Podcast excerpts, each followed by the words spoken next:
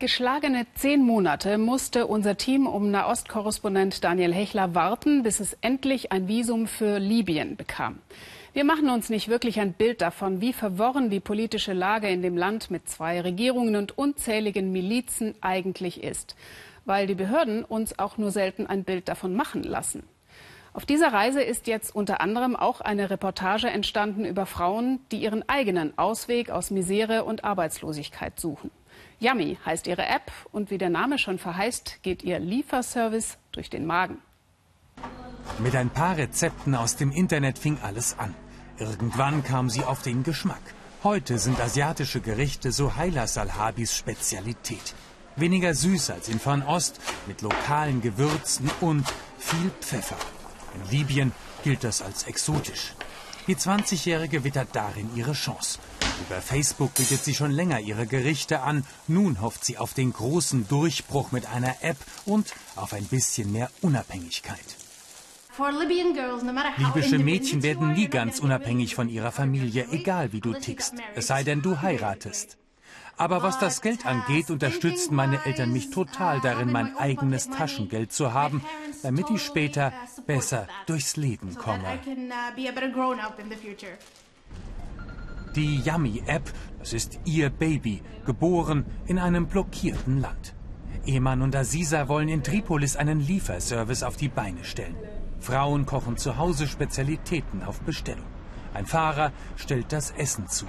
Ein smarter Service, neue Jobchancen und ein gewaltiges Problem. Was ist eigentlich die größte Herausforderung? Pünktlich zu sein. Niemand hier ist jemals pünktlich. Jenseits von Megastaus und Verkehrschaos aber bleiben einige andere Risiken. Im August liefern sich bewaffnete Banden in Tripolis tagelang Schießereien. Mehr als 100 Menschen kommen ums Leben.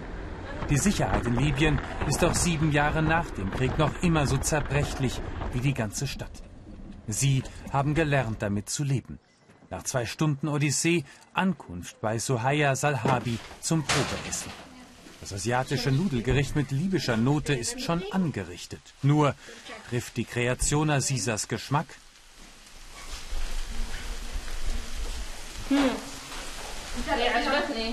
Ich mag es. Libyer kennen meist nur den Geschmack ihrer eigenen traditionellen Küche und haben Angst, etwas Neues auszuprobieren. Aber das schmeckt ganz ähnlich wie die libyschen Gerichte. Es ist wirklich gut.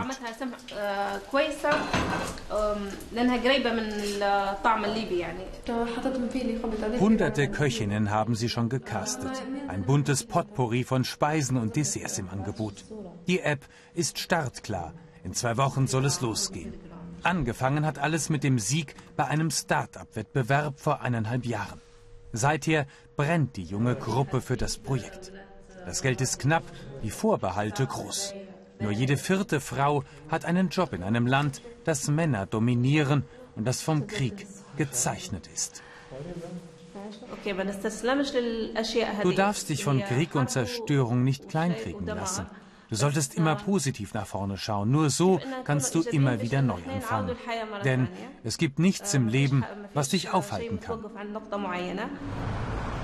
Testlauf für Islam al-Saruk. Für Yami soll er Suhailas Nudelgericht einer Familie zustellen. Der 30-Jährige nimmt die Sache ernst. Seit drei Jahren schon liefert er Waren aller Art aus, kennt die Tricks und Kniffe, um sich mit Vollgas, mit vollem Risiko durch Tripolis zu schlängeln.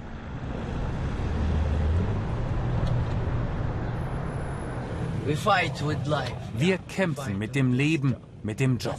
Darum geht's. Man muss ein Krieger sein, um zu überleben. Und du gewinnst? Ja. In der App sieht er eine Riesenchance, auch für sich. Liefert schon nach sensationellen 20 Minuten.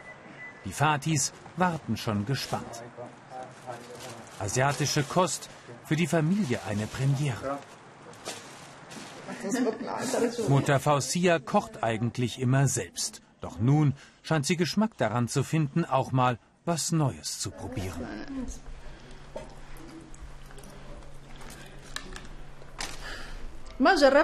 Ich habe das noch nie gegessen, weil ich es eklig fand. Aber es ist ganz anders, als ich dachte. Es ist sehr lecker. Fotoshooting für die Bestseller von morgen. Assisa und ihre Crew setzen die letzten Gerichte vor dem Start der App Ende November ins rechte Licht. Der Countdown läuft für ein Projekt, das eine kaputte Stadt ein wenig lebenswerter machen soll.